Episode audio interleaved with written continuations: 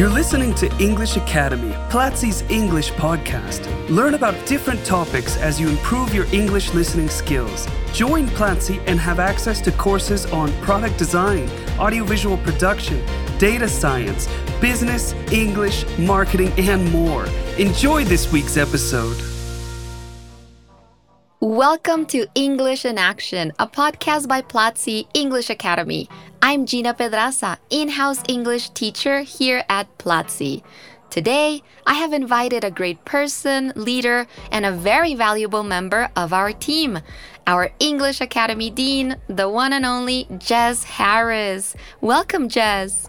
Hey, Gina, I'm very happy to be here today. It's always fantastic to be in these podcasts. How are you doing? I'm doing great. I'm very excited because this is the first podcast we are recording Ooh. together.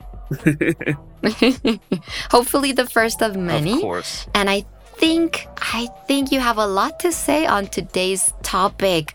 So thank you for joining me today for this episode of English in Action where we will attempt to answer the question can money buy happiness? Oh, I don't know what you mean by a lot to say on this topic, but I do I do have some strong opinions here, which will be nice.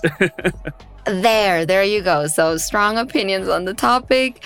And let's get started with, well, I guess answering this more simple question What can money buy? So, there are a lot of things that money can buy. In my opinion, money gives you options. When you have money, when you have more money, you have more options. When you have less money, you have fewer options.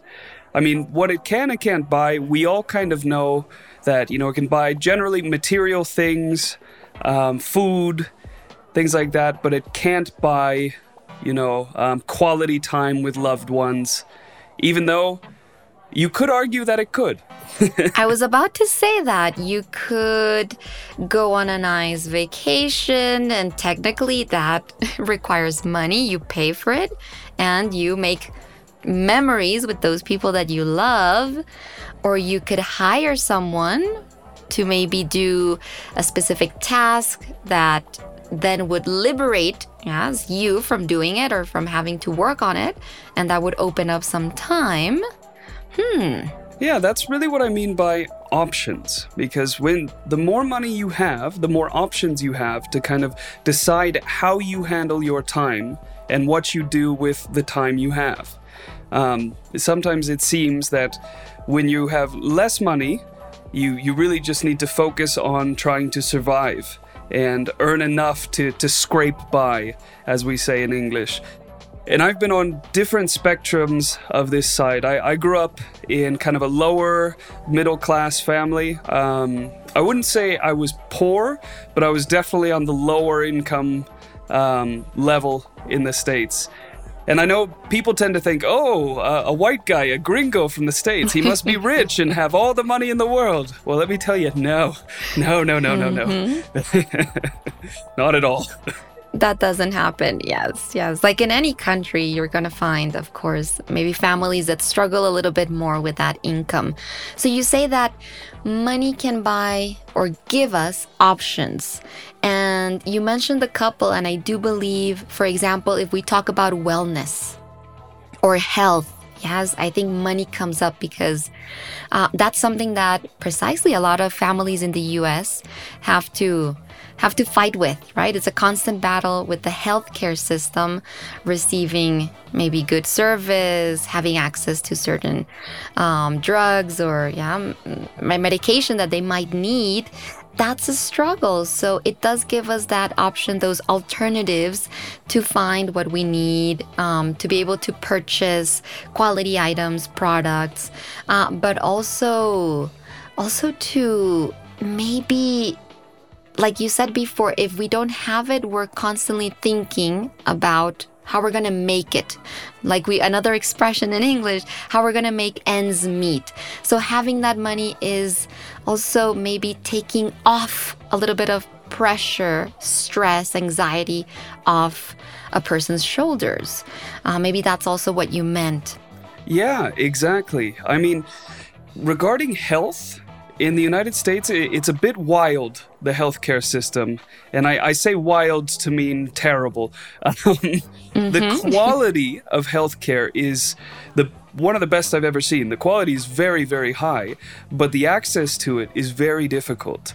We you need private insurance to be able to get healthcare, and then they have something called a deductible, which means you need to pay, let's say, up to $2,000 before your insurance actually takes effect. So you need to spend $2,000 on health before your insurance will actually help you. And I've, I've known people eh, in university that there, one of my friends was a diabetic and he got really sick and he needed an ambulance.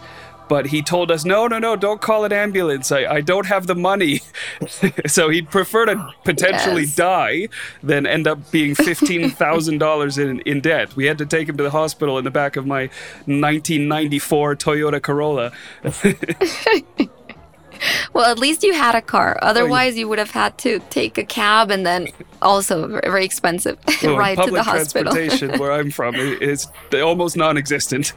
oh my god. And uh, yeah, those are things that maybe we laugh about right now, but they are pretty serious and it does happen.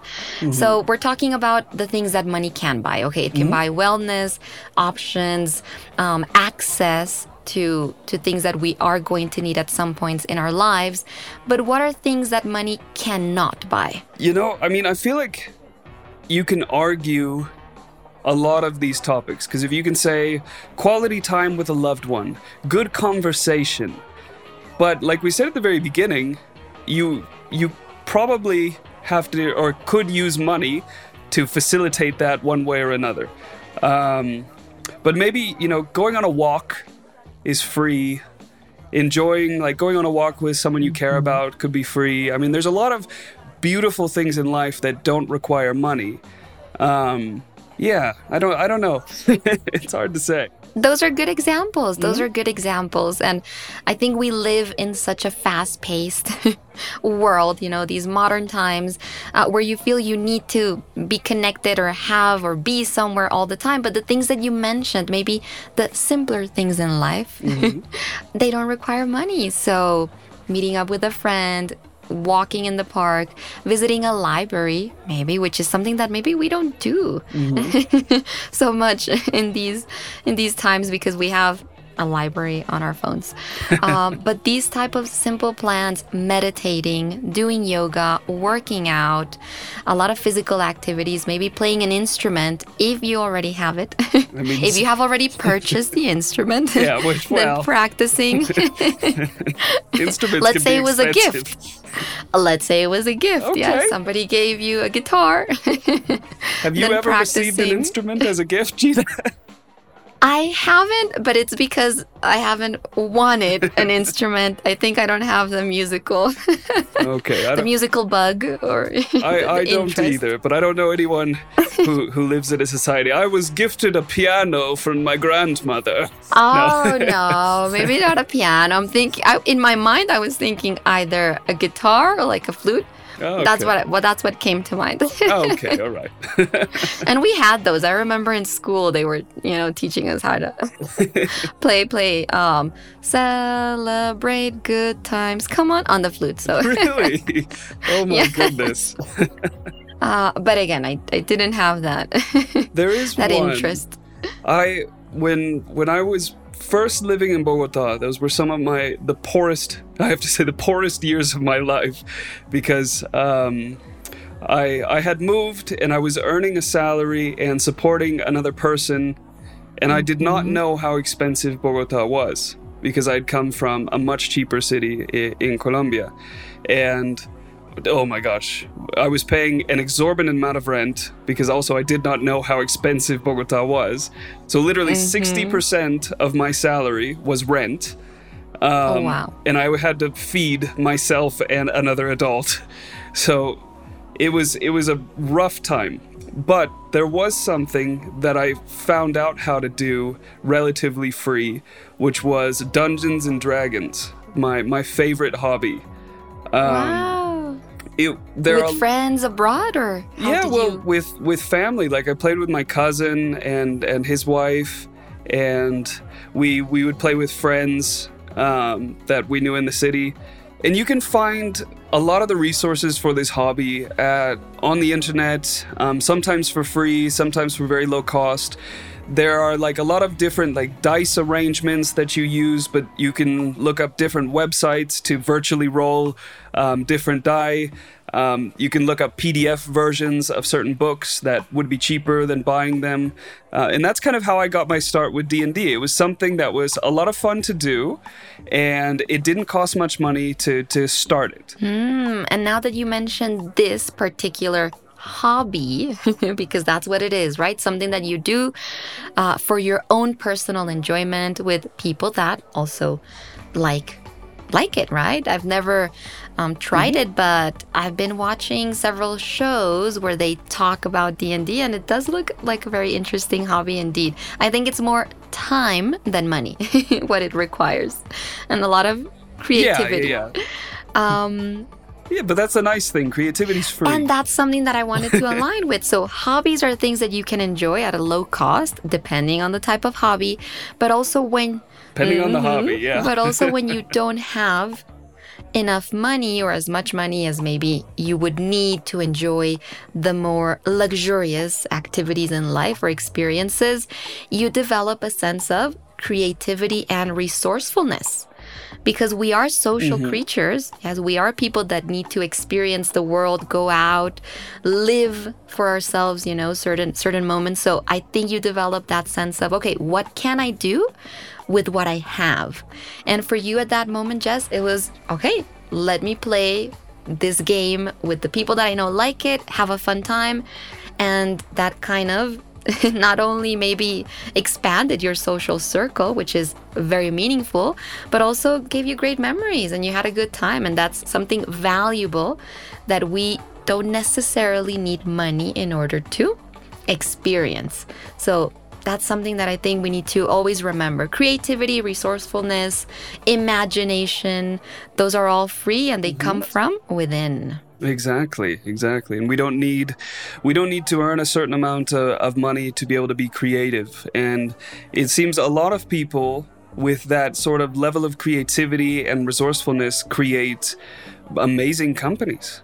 Um, I would use even Freddie as an example. He he came from a relatively um, average income family in mm-hmm. Suba, Bogota of all places, and and created this this wonderful, amazing company that helps people get out of poverty through through education. So those sorts of things. Um, maybe came from a need or a necessity or a level of creativity and resourcefulness, but have like burgeoned into something really wonderful. And there are two things here that come to mind. One, that need that comes from also being maybe outside of our comfort zone because we do know that money can buy comfort. You can pay people to do things for you, uh, to teach you, to everything, right? We can pay um, pretty much in any aspect of life to make our lives easier or in any type of industry. But when you don't have that, and you want to grow, you want to have those options that we talked about in the beginning, then you start to ask yourself, okay, what can I do?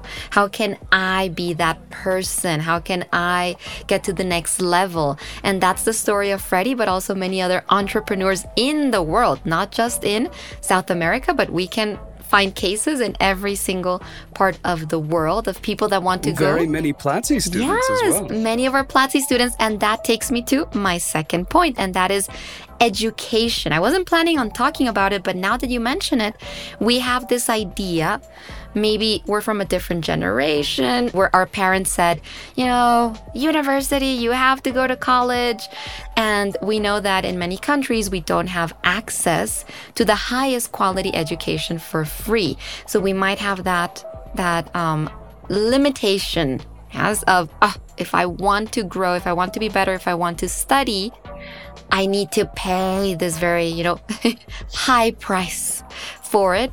And now initiatives like, well, I guess the ones that we have and our message and our values and what we produce show the the world that it doesn't have to cost you an arm and a leg which is another expression. Yes. Jess, today we're full of expressions. a lot of learning, a lot of learning around money related expressions in this podcast, which I think is just Yes. perfect. Um, it's it's interesting when our parents told us that you know you need to go to university, you need to get a degree, or else you're not going to be successful in life. I think it's it's fascinating when we look at that level of advice because when we receive advice from our parents. They're telling us a reality that they lived uh, maybe 10, 15, or 20 years ago. And so it feels like most of the advice we receive is a little out of date. Um, so we, we kind of need to find our own way forward now in this in this new world.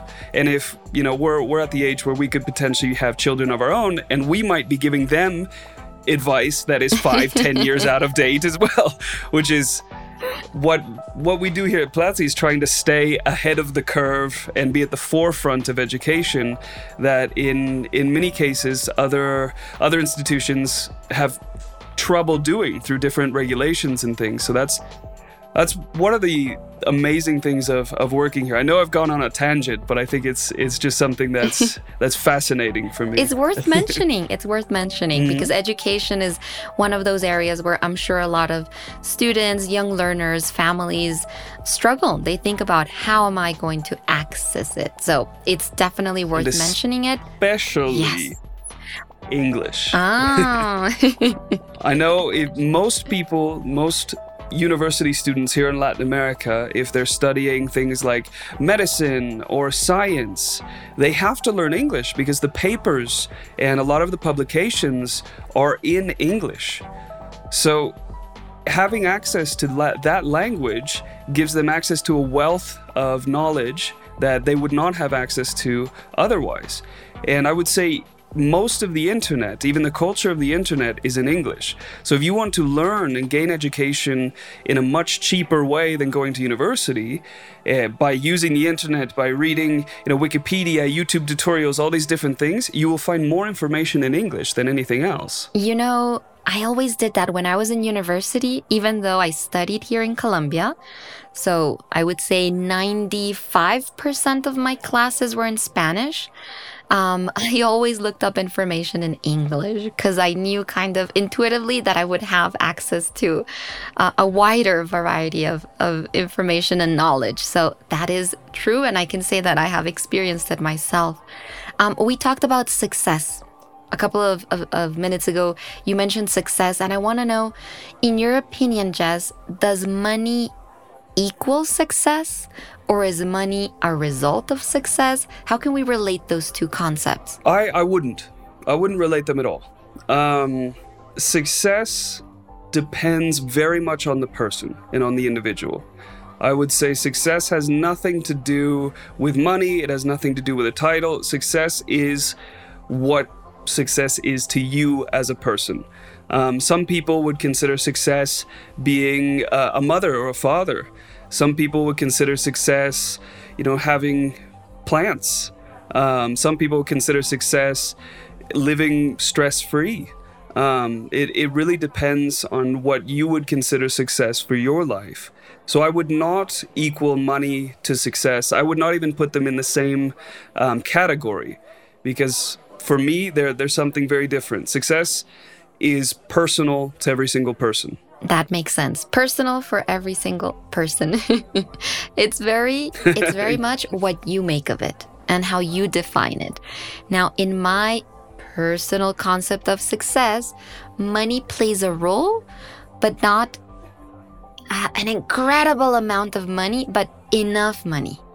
And that's something else that I think we should maybe consider that you don't have to compare what you make to what another person makes or how they live their life with how you should live your life, but what is enough for you? Because we do live in a society that kind of invites us to overspend and to consume. And, well, it's very capitalist and of course we could argue the pros and cons but that's not the topic. Maybe a future topic but not today's episode. But we do know that it promotes no a lot of consumption and i think you have to take a step back and say okay what is enough for me? Yes, how can I live happily, have a good quality of life with the resources that I have or that I can acquire? But what is enough? So I agree 100% success should not, if it's not important for you, should not be equivalent to how much money you make. But of course, we know that in many ways it's going to affect, right? It's going to affect how successful we feel. If it's to have a family, well, to be able to provide for that family in one way or another. If it's to be the best at what you do because you're very passionate about something, then you're probably going to need money too fuel, yes, that passion of yours uh, to buy the equipment that you need, the training that you require. Uh, but in the end, I agree, it's very much what you decide to make it. And we can say it's more related to human connections, to the time, to the experiences, much more than to actually having that money in the bank. Um, I wonder, Jess, can we be happy without money? I wonder not the answer because I know what my answer is, but I wonder what you think. Can we be happy without money? This goes along along with success, in my opinion. Um, I know of a guy who bought a farm. He worked in the city and then said, you know, I'm done with society. And he bought a little farm and he decided to barter or or trade goods. He just stopped using money. So he would go to the the little store um, on the corner and he would talk to the owner and say, Look, if I give you five eggs, can I get, you know, um, I don't know, flour or something? And he just started bartering and made connections with people. And he lives um, essentially without money, just just through bartering. Um, whether we can be happy without money or not it, it, depends on the person i mean some some people's goals one of my best friends from university and still my best friend in the states he he works to live he doesn't live to work so he, he's not interested in a career he's not interested in being a boss or a title he just wants to earn enough money to to fuel his his lifestyle, which he loves to go hiking. Um, he loves to spend time outdoors. So he works just enough to make enough money to to continue to live the way he wants to live. But he has he has no career ambition, and I think that's okay. Um, that it's, it's very personal for each person. And he seems very happy and content with his life even though he might never be ceo or um, you know a mm-hmm. high manager or some sort of fancy title but he's happy with his life. He's you know he's got his dog. He, he hikes on the weekends. Um, he's a very content person which I think is just fine. And then, yes, and in that happiness, well, he's living a successful life. Yeah, he's living what he would consider success. Exactly. Exactly. Even though traditional society might not. Ah, society. is it more problematic than helpful? I don't know. a topic for another episode as well. yeah.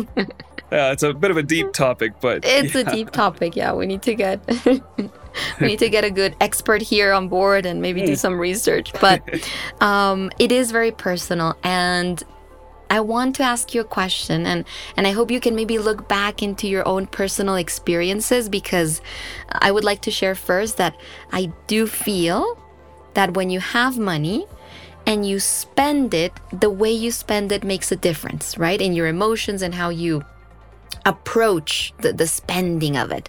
So I think we've all had those moments where we see something that we were not planning on buying, but it's on sale or it's right next to the, you know, cash register and we just end up buying it.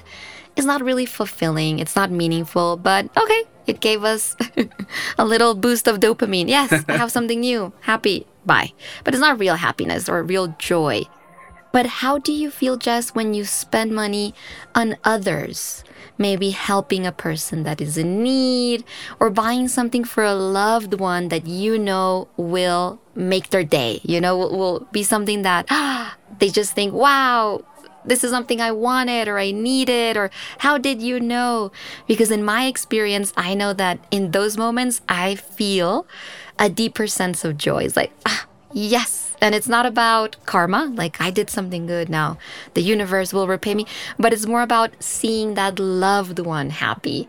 that fills me up. Like, it's like, oh, nice. I can't believe it. You know, this little purchase made a person that I love, a family member, um, my partner, a friend, it brightened up their day. So, how do you feel about that, about spending your money? These little unexpected gifts that you would spend for for someone else or other people, it does give you a very great sense of fulfillment and happiness, even more so, like you said, even more so than purchases for yourself. Um, I have noticed that the more it well, at least in in my case, the more money I earned, the more generous I became. Like I said, I've been on I've been on different ends of this spectrum, and when I was living very close to the poverty line, um, I could not even consider sending a gift to anyone because I could barely feed myself and, and my wife at the time. Um, and it was a very difficult moment, and I couldn't even consider being generous. Mm-hmm. Um, but like nowadays, I, I, feel that I can do that a little more, and it, it makes me very happy to be able to do something like that for people, for other people, instead of just you know taking care of myself, which is what I mean by options from the very beginning. You mm-hmm. the mm-hmm. the less money I had, the fewer options I had, and I had to make moves to to be able to feed myself and and keep a roof over my head, and that's all I could really think about. Um, but like nowadays, that my career has advanced in in a way that I never expected. I'm I'm able to do these very nice things for people, and it is a, a deeper sense of joy than when you do buy something for your own for your own good. And I, I, I, hate to be a broken record, but that makes me think of like education and like when you buy Platzi Duo and you you give a beneficiary um, like that gift of knowledge or the ability to learn and, and maybe complement their studies or, or come out of the potential poverty that they might be in or at least advance their career mm-hmm. like those those little things i think are the best types of gift you could give more so than here's a here's a candy bar which is cool and nice or you know here's here's a tv i mean okay i, I think things that can produce something um, are really nice. Like I remember for my cousin recently bought a house, and that was a huge achievement for him. Um, mm-hmm. And of mm-hmm. course, it's a huge achievement and I sent him. Um, I bought him a, one of those little automatic robot vacuums. Oh, um, okay, yes. and all I asked is that he gave it a name relevant to something that we like inside jokes that we had. Um, and it was. It Would was you really like to nice. share? What was the name? Oh my goodness! It was. Um, uh, it was Steven. it's Steven. Steven with PH instead of an S. okay. it's the name of his robot vacuum. Um, Which is not a common name, by the way, in case students are wondering. Not at all. Not at not. all. It's a name he came up with when we were playing D and D, and it always made us laugh. So that's the name of the robot vacuum. Pathivan. Pathivan. Yep. well, that's meaningful. Not only did you buy something that he needed for his new home, but you found found a way to connect it to a fun experience. So hey, give it a name that we will always remember, that we'll have fun every time we see it. And mm-hmm. he probably found a way to tell you stories related to Pathivan that he wouldn't have because in the end it's a vacuum. No, it's not that. yeah, but they do get into trouble. I have one. They they do tend to get into trouble from time to time. So I have seen. I think your vacuum likes to kick the desk it doesn't have legs, but it hits. it does, yeah. It, it rams full desk. speed into things. it lives eh, a vacuum that lives fast and furious. yeah, definitely, definitely lives on the edge. there is a world with hundreds of job opportunities and many possibilities for you to create your own company. That is the world of programming which is not just for men or geniuses. It is for everyone. Take the first step towards your professional future with Platzi's basic programming course, where you will learn from scratch and at your own pace the basics you need to master programming. We believe in your talent. The question is, do you? Go to platzi.com slash yo desarrollo and find out where your talent can take you.